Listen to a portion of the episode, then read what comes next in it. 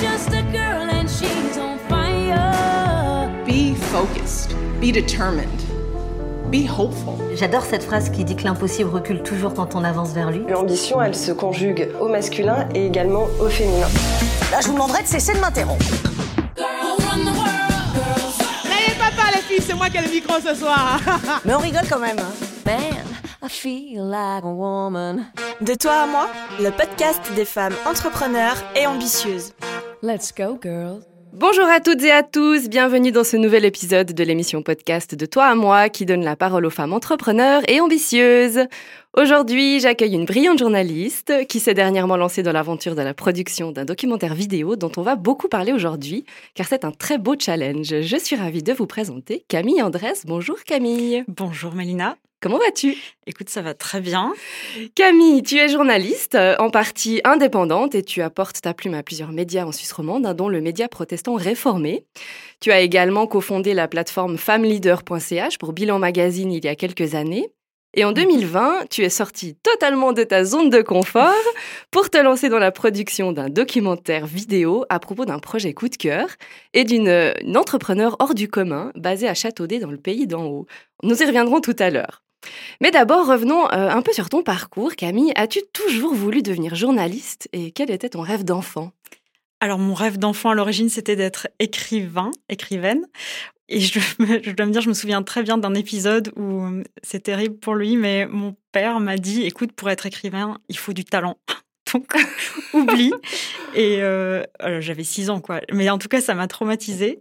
Et je me suis dit, très bien, euh, je serai journaliste. Et euh, je suis arrivée au collège et j'ai cherché la fiche d'information pour être journaliste. J'ai regardé ce qu'il fallait faire, les études et tout. Et je me suis dit, OK, très bien, je vais faire ça. Ah ouais, Voilà. donc, euh, t'as toujours su en fait. Oui, ça oui. Et tout ça, ça t'a mené à, à faire Sciences Po. hein. Tu as grandi à Strasbourg, qui me semble être toujours être ta ville de cœur. Est-ce que tu y Oui, retournes oui. de temps en temps? Ah oui, oui, deux, trois fois par an, je remonte voir ma famille dans le nord de l'Alsace. Ouais. On, on a grandi, enfin, j'ai grandi à la campagne, euh, mais les études étaient à Strasbourg, ouais. On verra justement que la campagne fait aussi le lien avec euh, ton projet actuel. Complètement. On en parlera tout à l'heure, mais pour revenir d'abord aux femmes entrepreneurs, tu as fondé femmeleader.ch, qui est un site de conseil professionnel pour les femmes, développé en partenariat avec Bilan et Tamedia, que vous avez mis en ligne en octobre 2017. Qu'est-ce qui t'a plu dans ce projet? Alors, euh, l'idée, en fait, est venue de, de Bilan, qui cherchait à féminiser au départ son audience.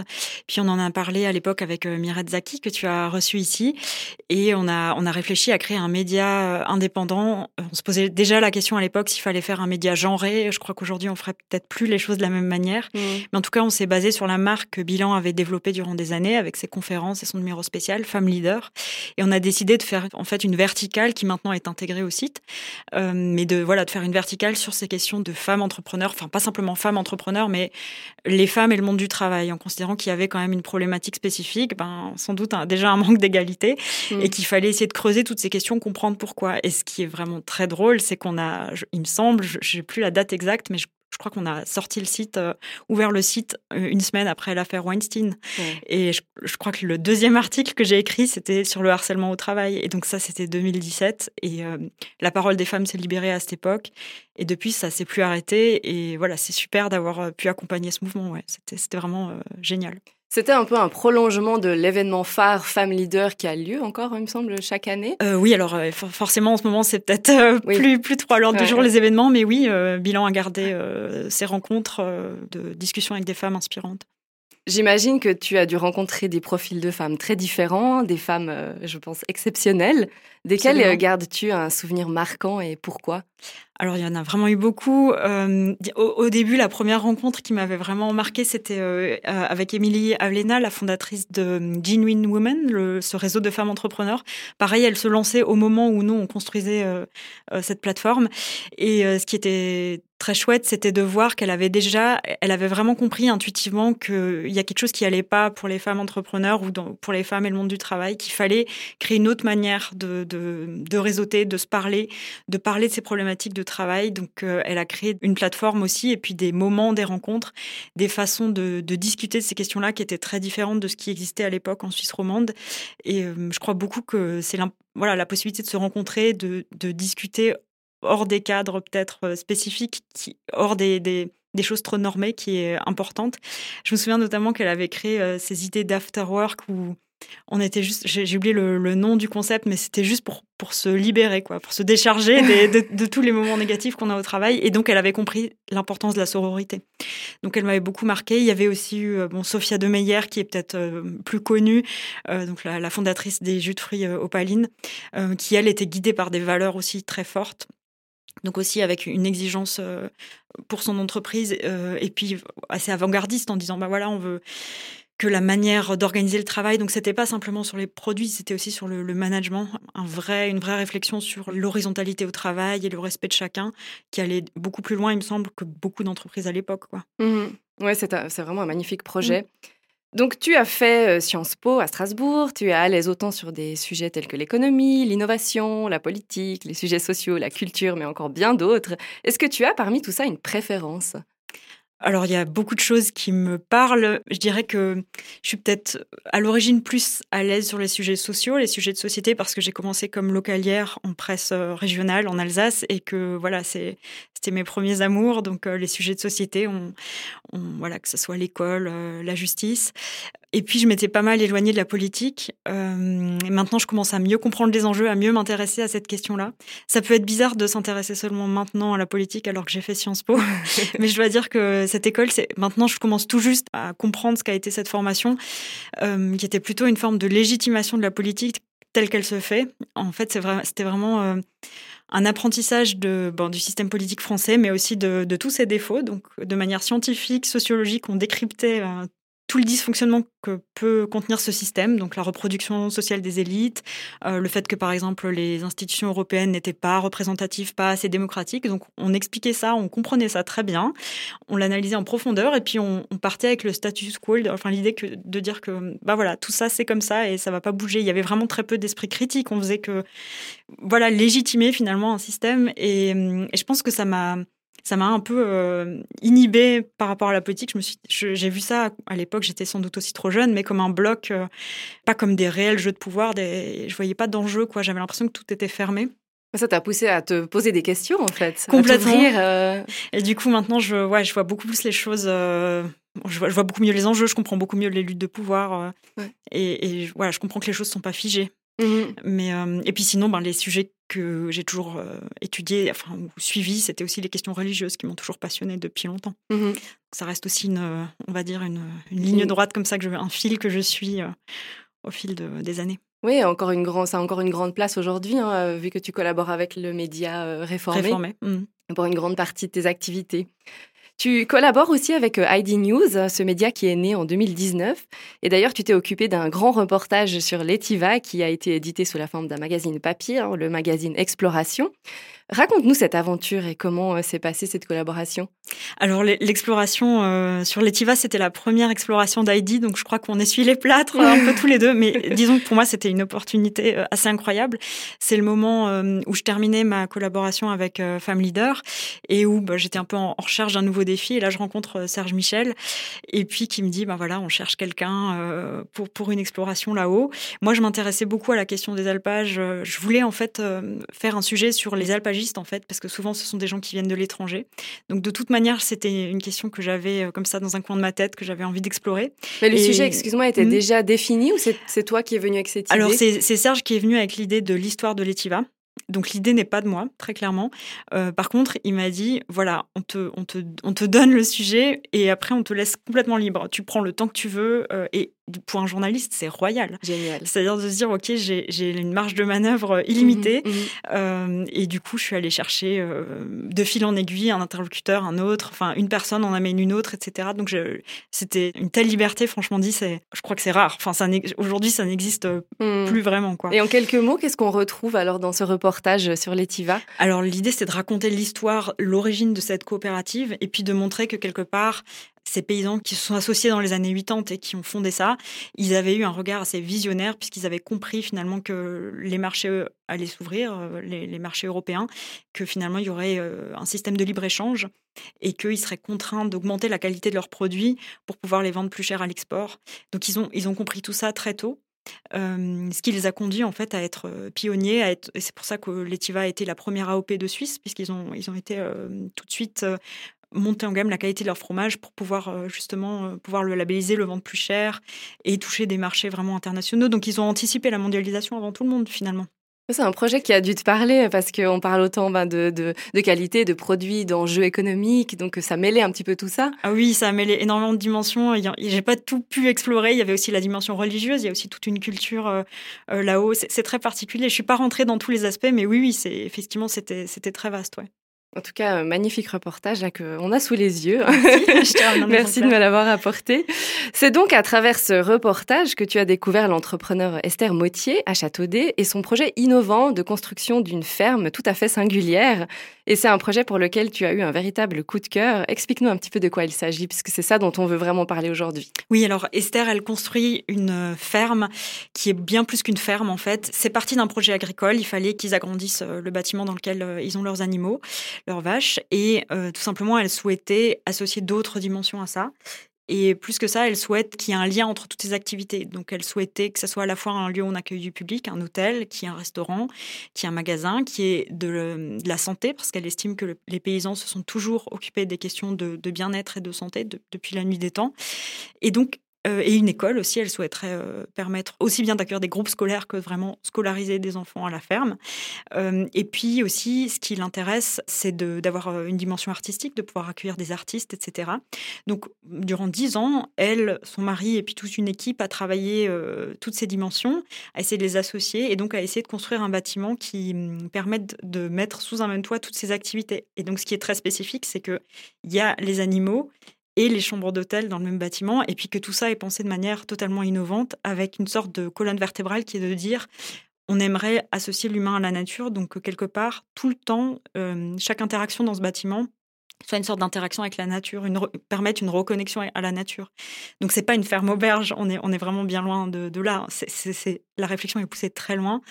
Et euh, à ce jour, je ne crois pas qu'il y ait d'équivalent, en tout cas pas dans les Alpes. Et ça pose évidemment toute la question de, du renouveau des activités économiques dans les stations de moyenne montagne. Finalement, c'est une sorte de modèle. Euh, je ne dis pas que c'est reproductible ailleurs, mais disons, c'est une solution locale euh, face à des changements profonds, climatiques, euh, touristiques, qui ont lieu en ce moment dans, dans toutes les régions de montagne. Et donc, je pense qu'elle a proposé une solution assez pionnière. Mmh. C'est vraiment un écosystème, en fait. Hein. Complètement, ouais, elle, elle pense tout ça en lien. Et je crois qu'il n'y a pas d'autre endroit qui lie de, manière aussi approfondie toutes ces activités. Ouais. Mmh. Ouais, c'est assez incroyable comme projet. Hein. Ah, c'est immense, ouais. Il y a aussi la taille, c'est le volume ouais, c'est ça. C'est incroyable. Je crois que c'est un projet de plus de 20 millions de francs, euh, de 50 emplois à temps plein, si je me trompe pas. Donc c'est oui, c'est assez conséquent pour un village de 3500 habitants. Le, le projet a démarré quand? Déjà de la réflexion de d'Esther? Alors, c'était il y a plus d'une dizaine d'années, donc on est en 2020, je pense que c'est autour de 2010 qu'elle et Nicolas ont commencé à réfléchir ça. Il y a eu plusieurs croquis, plusieurs schémas. Euh, au départ, elle a pensé petit, puis c'est en discutant avec des investisseurs qu'elle s'est rendue compte de l'importance de, bah, si elle voulait accueillir un certain type de public, euh, un certain type d'entreprise, parce qu'elle veut aussi accueillir des groupes, euh, permettre de la sensibilisation bah, de cadres d'entreprise, parce qu'elle a très bien compris que pour parler de durabilité, pour que les gens se connectent à la nature et qui voilà, quelque part qui se remettent en question, c'est important de, parler aux décideurs. Donc, si on veut parler aux décideurs, faut leur permettre, enfin, faut avoir une certaine qualité d'accueil, etc., d'infrastructure, etc. Et donc, peu à peu, au fil des années, son projet, euh, voilà, s'est développé, voilà, a mûri jusqu'à jusqu'à avoir cette taille. C'est assez précurseur quand même. Hein. Quel, type d'entrepreneur elle est, euh, Esther Motier hum, Esther, je dirais, euh, bon, ça, c'est un peu l'objet du film que je suis en train de faire, mais c'est, c'est quelqu'un de très déterminé, euh, de, de, de qui, travaille beaucoup aussi en sororité, qui s'entoure beaucoup, donc que ce soit de, de de sœurs, d'amis. Donc, elle a tout un réseau euh, en partie euh, féminin autour d'elle. Et puis c'est quelqu'un de, c'est une fonceuse, c'est vraiment une leader euh, qui va, qui a peut-être toujours une longueur d'avance euh, et donc qui, c'est un peu le, ouais, l'éclaireuse quoi. Et puis euh, elle, elle, elle, a une énergie qui fait que elle, c'est son énergie et son qui est très communicative. Elle, entraîne beaucoup de gens autour d'elle. C'est ça qui est, ouais, assez admirable. Cette force, cette capacité de d'influence, d'inspiration en fait. C'est une femme inspirante qui arrive à communiquer cette sa passion. Donc ça t'a donné envie de réaliser un documentaire sur ce projet, sur elle. Et maintenant, avec ton équipe, vous êtes en plein tournage depuis plusieurs mois. Mhm. Comment ça se passe alors sur le terrain, en plus avec toutes ces normes Covid qu'il faut respecter? Est-ce que c'est un nouveau métier finalement que tu as découvert? Ah, c'est complètement un nouveau job euh, pour moi. Alors, je- il faut préciser que je suis pas juste réalisatrice, mais aussi productrice, puisque Mhm. donc, je lève des fonds pour l'association qui produit ce film. Euh, et puis, du coup, alors je dirais que le, le Covid est pas vraiment un problème dans le sens où on est une toute petite équipe de tournage et où on a des jours euh, assez espacés, puisqu'on on accompagne Esther durant pratiquement un an sur son projet. Donc finalement, on, on tourne un ou deux jours par mois et on n'est pas tenu par des délais euh, très contraignants. On aimerait sortir le film à l'automne. Mais oui, et c'est plus le, le fait de gérer plein de choses en même temps qui est compliqué, où tu es dans la réalisation du film, et puis euh, en même temps toujours en train de, de lever des fonds. Donc des fois, c'est juste euh, gérer ces différentes casquettes qui demandent pas mal d'acrobatie. Ouais, j'imagine. J'ai vu sur le, le- le site là, de récolte de fonds que ça pouvait être un projet un peu dérangeant. Pourquoi? Le film en lui-même Non, ou- bah, le projet déjà de d'Esther. Ah, le projet d'Esther, bien sûr. Alors, ben, c- clairement, euh, c'est une vision de la durabilité de l'agriculture qui n'est pas euh, une vision partagée par tout le monde. Ensuite, il y a la construction en elle-même, qui clairement euh, est. Alors, là, on n'a pas parlé beaucoup de la forme du bâtiment, mais c'est une forme organique, donc qui n'est pas une forme classique d'architecture. Et donc, bien sûr, ça, ça sera questionné au cours d'une enquête publique. Et puis, la personnalité d'Esther, bah, femme entrepreneur, dérange aussi clairement certaines personnes. C'est pas facile dans un milieu, on va dire, plutôt conservateur. Mhm. Donc je pense qu'il y a plusieurs raisons et c'est ces raisons-là qu'on explore dans le film. Et c'est encore une fois une question d'en- d'entrepreneuriat féminin. Quoi. Voilà, j'ai envie de creuser un peu ben, pourquoi tout d'un coup ça dérange qu'une femme soit leader sur un projet. Ouais, ouais, ouais, c'est intéressant.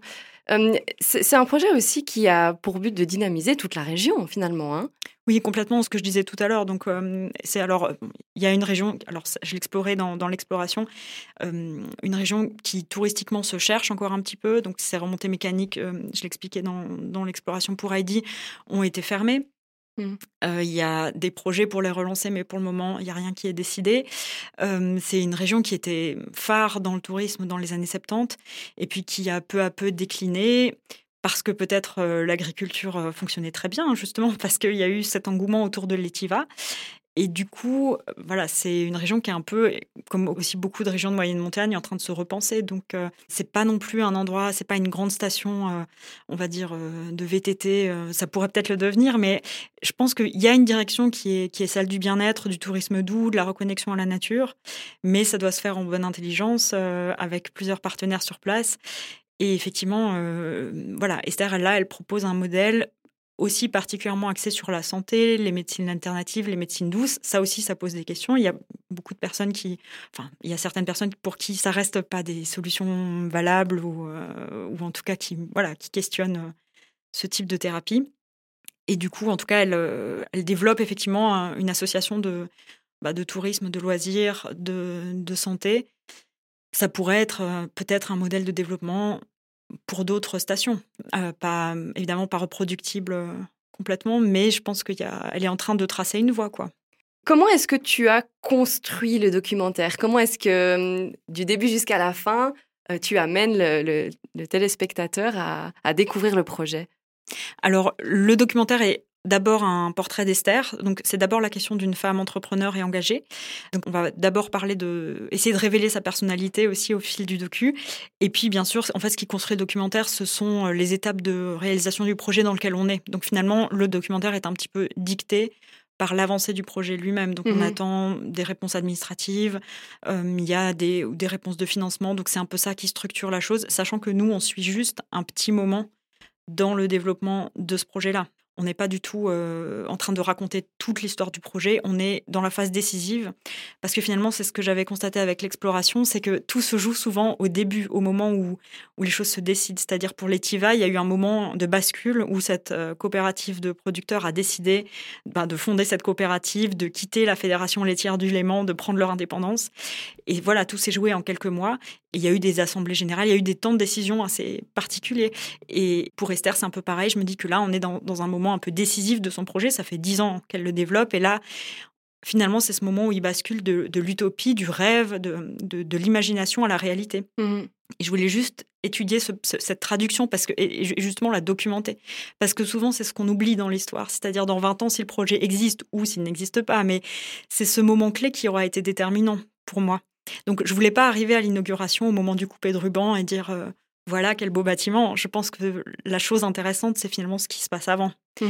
euh, dans les coulisses. Et c'est aussi pour ça que j'ai voulu faire ce métier de journaliste, c'est de me dire en fait ce qui m'intéresse, c'est de comprendre comment les décisions sont prises, ce qui se passe euh, derrière les portes closes, et, et voilà comment on arrive à construire une société, enfin à, à vivre dans le monde dans lequel on est, comment ça se fait euh, que les choses soient structurées d'une telle manière ou d'une autre.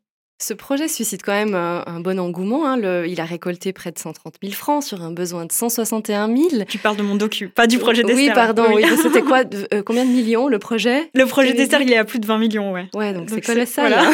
Colossal, On parle du documentaire, un besoin de, de 161 000 francs. Et dans cette recherche de fonds, tu le disais tout à l'heure, là aussi, c'est complètement un nouveau métier. Donc, tu es passé de journaliste à vraiment entrepreneur, à devoir chercher des fonds, organiser des tournages. Totalement. Alors pour moi, c'était euh, effectivement, je crois que c'est la première fois que je peux que j'ai un peu compris l'aventure entrepreneuriale. J'interviewais beaucoup d'entrepreneurs avant, en étant freelance moi-même, mais disons que j'étais freelance dans un petit euh, un petit espace très restreint. Je, je, je faisais ce que je savais faire, écrire des textes quoi. Et là, effectivement, je me suis lancée dans quelque chose euh, d'inédit qui, qui demande plusieurs casquettes. Et puis euh, j'ai compris que hum, à un moment donné, je saurais jamais tout, j'aurais jamais tous les outils et qu'à un moment donné, faut, faut juste y aller, quoi. Et il faut savoir s'entourer, euh, il faut savoir apprendre de ses erreurs, mais disons qu'on n'aura jamais les garanties de, de, savoir absolument tout faire.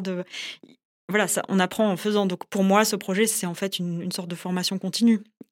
Voilà, sur à la fois la levée de fonds, sur euh, bah, gérer une association, sur euh, voilà réaliser un tournage, préparer un tournage, réaliser le montage de, de, plusieurs dizaines, centaines d'heures de rush. Voilà. Et puis, et puis après, il y aura toute la partie diffusion. Donc, je comprends aussi comment fonctionnent euh, le- les métiers du cinéma. Ouais, c'est passionnant, effectivement. Le documentaire, je ne sais pas si on l'a dit, s'appelle Le Paris d'Esther. Tout à fait. Je crois qu'on ne l'avait pas encore mentionné. Donc, Le Paris d'Esther, euh, c'est un projet qui est basé sur l'éthique, la durabilité, la nature, l'énergie. Est-ce que toi, ce sont des thématiques qui te parlaient déjà avant? Alors effectivement, euh, la nature, la durabilité, c'est des questions qui me travaillent. Alors en particulier, cette année, j'ai réalisé un hors-série euh, avec l'équipe de Réformer sur la question de notre lien à la nature. Je crois qu'on est à un moment de, de, de l'histoire, ou en tout cas de, de- voilà, de ces 30 dernières années, où il y a, il y a une- un vrai bouleversement sur notre rapport à la nature. Le- La pandémie Hmm. en est juste l'illustration. Euh, il y a une remise en question anthropologique, philosophique, vraiment très profonde là-dessus. On est tout juste en train de le comprendre, de, le vivre aussi. Euh, donc, euh, je pense que finalement, le projet d'Esther, il- questionne ça aussi, ou, plutôt il y répond. C'est ça que je trouve intéressant, c'est qu'elle a compris qu'il fallait qu'on se connecte autrement ou qu'on développe d'autres relations et elle propose avec son projet une solution. Je dis pas que c'est la meilleure, etc., mais je trouve simplement que il faut écouter les voix qui proposent des solutions parce que les questionnements, on les connaît bien. Et puis l'autre chose, finalement, l'autre thème de ce film, c'est la question de l'engagement. C'est un fil directeur que je travaille depuis des années et qui là est incarné dans, dans, dans, le personnage d'Esther, mais finalement qu'on retrouve euh, dans, mon travail euh, depuis déjà ces dix dernières années. C'est voilà, l'engagement, c'est le fait de se lier euh, par une promesse à des valeurs, à quelque chose de fondamental. Et je, voilà, je trouve intéressant cette fidélité qu'on peut avoir au cours d'un parcours. Et puis, du coup, toutes les questions que ça pose, euh, ça peut être, c'est d'ailleurs aussi la question en politique, mais pas que, euh, les, limites entre engagement et militantisme, les, les erreurs qu'on peut faire par engagement ou la difficulté de rester engagé, euh, de rester fidèle à des valeurs. Ouais, il y a, il y a vraiment là euh, une thématique qui, je pense, euh, va me travailler encore pendant, pendant des années. Euh, vous en êtes où maintenant, justement, dans l'étape du projet du documentaire? Est-ce que vous avez déjà fait une grosse partie? Est-ce qu'il y a encore une grande partie à faire? Où on se situe par rapport au, au projet final? Alors là, on est à peu près à la moitié du tournage. Je pense qu'on est un peu plus d'une douzaine de jours sur un total de 24 ou 25. On, a- on ajustera en fonction des, des derniers besoins. Le montage devrait se faire au courant de l'été et puis on espère une sortie euh, cet automne. D'accord. Et qu'est-ce que tu retires, toi, personnellement, de toute cette expérience?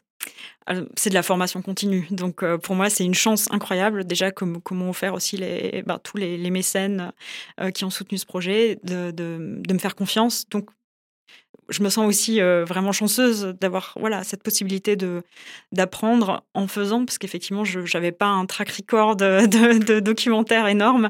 Et euh, je pense que les personnes qui m'ont suivi là-dessus ont été euh, convaincues par la nécessité de, parler de ce thème. Et puis du coup ben c'est à moi d'apprendre au fur et à mesure comment le faire au mieux. Mais aussi ben, j'ai compris que c'était hyper important pour apprendre d'être bien entouré Donc voilà, d'être entouré de pros euh, sur qui on peut compter. Donc ça, c'est une sacrée chance. Et puis, euh, c'est aussi la conviction qu'il ne faut pas rester dans sa case. Je pense, enfin, en tout cas pour moi, je, je, je m'astreignais à mon petit rôle de journaliste presse écrite. Et puis, quelque part, je me suis dit, OK, ben, quand tu as une envie, quand tu as une passion, tu peux, tu peux simplement, faut y aller, quoi. Faut pas, faut pas se limiter, quoi. Ça me, voilà, ça me, ça me permet de comprendre que tout est possible. Et du coup, maintenant, dans ce que je fais par ailleurs, je m'autorise d'aller plus loin. Je, je ouais, ça, ça, a libéré une sorte de, d'envie d'entreprendre, mais dans tout ce que je fais. Qu'est-ce que tu vas ressentir le jour où le documentaire sera prêt à être diffusé? Euh, Déjà un immense soulagement après des mois de des mois de travail, euh, forcément de la fierté, de la reconnaissance, mais je suis sûre que bah, comme c'est mon premier projet qui sera forcément imparfait, faut pas se leurrer, j'accepte ça aussi. Euh, et donc j'aurais forcément envie de faire mieux et quelque part d'en faire un deuxième. je, me connais. On te le souhaite. Voilà. pour, la diffusion, pour la diffusion, pardon, qu'est-ce que tu imagines? Plutôt du web, de la TV, un petit peu de tout? Alors, ce qu'on aimerait faire, et ça c'est un accord euh, assez fort qu'on a avec nos mécènes, c'est des, des projections débats. En fait, ce qui me paraît important, l'important, l'essence de ce documentaire, c'est de permettre aux gens de se rencontrer et de débattre des thèmes que travaille Esther, de cette question de durabilité, de comment on repense nos liens à la nature. Comme son projet est polymorphe et qui compte plein de dimensions, ça permet plein de discussions. Ça permet de, de questionner comment on reconnecte les agriculteurs et les consommateurs. Comment est-ce qu'on repense euh, nos loisirs, notre tourisme, comment est-ce qu'on pense la construction des bâtiments, puisqu'il y a mhm. aussi un, gros, une grosse thématique architecture là-dessus. Euh, comment est-ce qu'on pense l'éducation de nos enfants Qu'est-ce qu'on pense Comment est-ce qu'on imagine nos rôles modèles d'entrepreneurs, puisque c'est aussi une femme entrepreneur. Donc, ce que j'aimerais faire, c'est une série de, diffusion publique, suisse romande, alémanique. On a aussi déjà des projections prévues en France.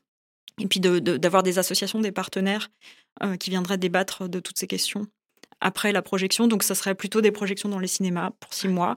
Puis ensuite, effectivement, euh, sur des plateformes numériques, euh, si elles sont intéressées, on, va les démarcher, bien sûr. Excellent. Quel rapport tu as avec Esther? Je pense qu'il y, a il y a un lien fort qui a dû se créer. Alors oui, c'est un, un lien très fort. Je pense qu'il y a une sorte de...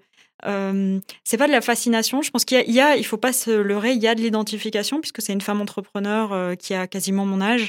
Donc oui, il y a des fois où je m'identifie et c'est ce qui fait peut-être que en tout cas que je me sens légitime à faire ce documentaire parce que je me dis je peux avoir des questions qui viennent de cette identification.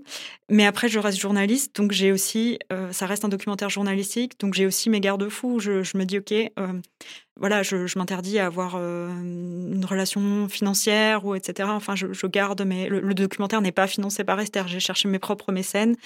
Euh, donc voilà, j'essaye de, de, garder une certaine, euh, ouais, un certain recul journalistique sur le sujet, à interviewer d'autres personnes, à prendre plusieurs points de vue sur sur son travail, pour pas justement être dans la fascination. Et donc je je questionne toujours chaque angle ou chaque regard que je peux avoir sur elle. Je discute beaucoup avec d'autres personnes pour faire le film avec d'autres réalisateurs, réalisatrices euh, euh, sur cette question-là.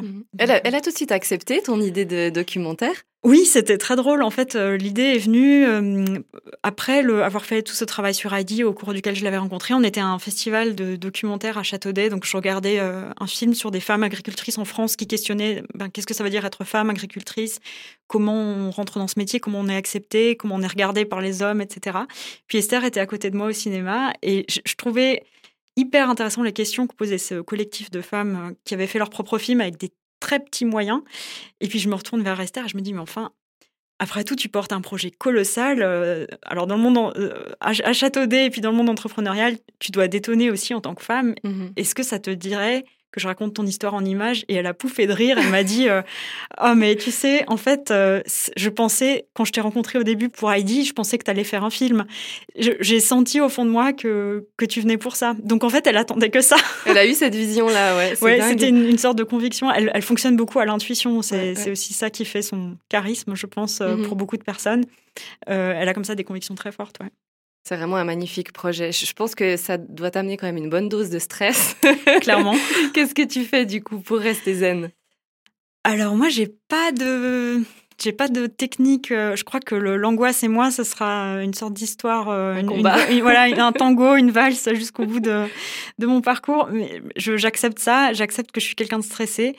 Euh, j'ai pas trouvé de méthode à part le fait de peut-être m'écouter, quoi. Donc simplement me dire. Euh, ne, ne justement pas me fixer. J'ai horreur de la routine, donc je me fixe pas des programmes, des choses toutes faites. Euh, J'essaie juste de me dire, ok, là, t'es pas en forme, prends-toi. Comme le mois de janvier, j'ai senti que j'avais besoin d'un reboot, Mhm. donc je me suis pris. euh, j'ai juste levé le pied sur tout ce que je faisais, quoi. Donc je, voilà, j'essaie juste d'être euh, bien à l'écoute de moi-même. Donc Voilà. ce projet, voilà, tu l'as aimé, tu l'as lancé avec ta flamme, tu as osé faire ce, ce pas. Euh, Qu'est-ce que tu aurais comme conseil pour toutes les femmes qui nous écoutent, qui elles ont certainement aussi peut-être des projets, euh, qui, où elles sont habitées, elles ont envie de porter des projets, mais elles osent peut-être pas franchir le pas?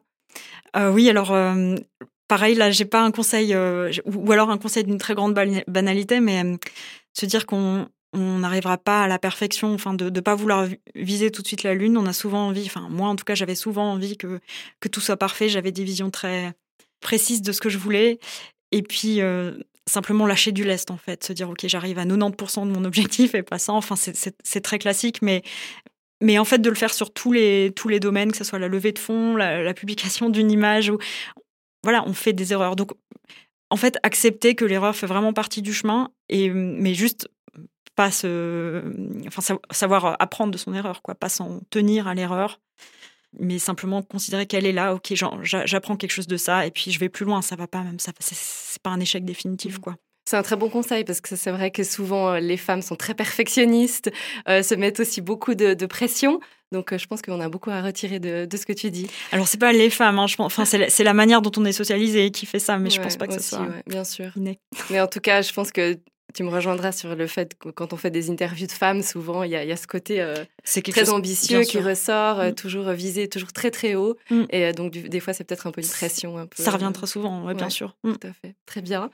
En tout cas, Camille, je te remercie infiniment d'avoir partagé ce moment avec moi et ce beau projet qui est le Paris d'Esther. Moi, je vous encourage vraiment, euh, toutes et tous, à aller vous renseigner sur ce projet, à le soutenir si le cœur vous en dit. Je mettrai le lien, bien sûr, dans le texte de présentation du podcast.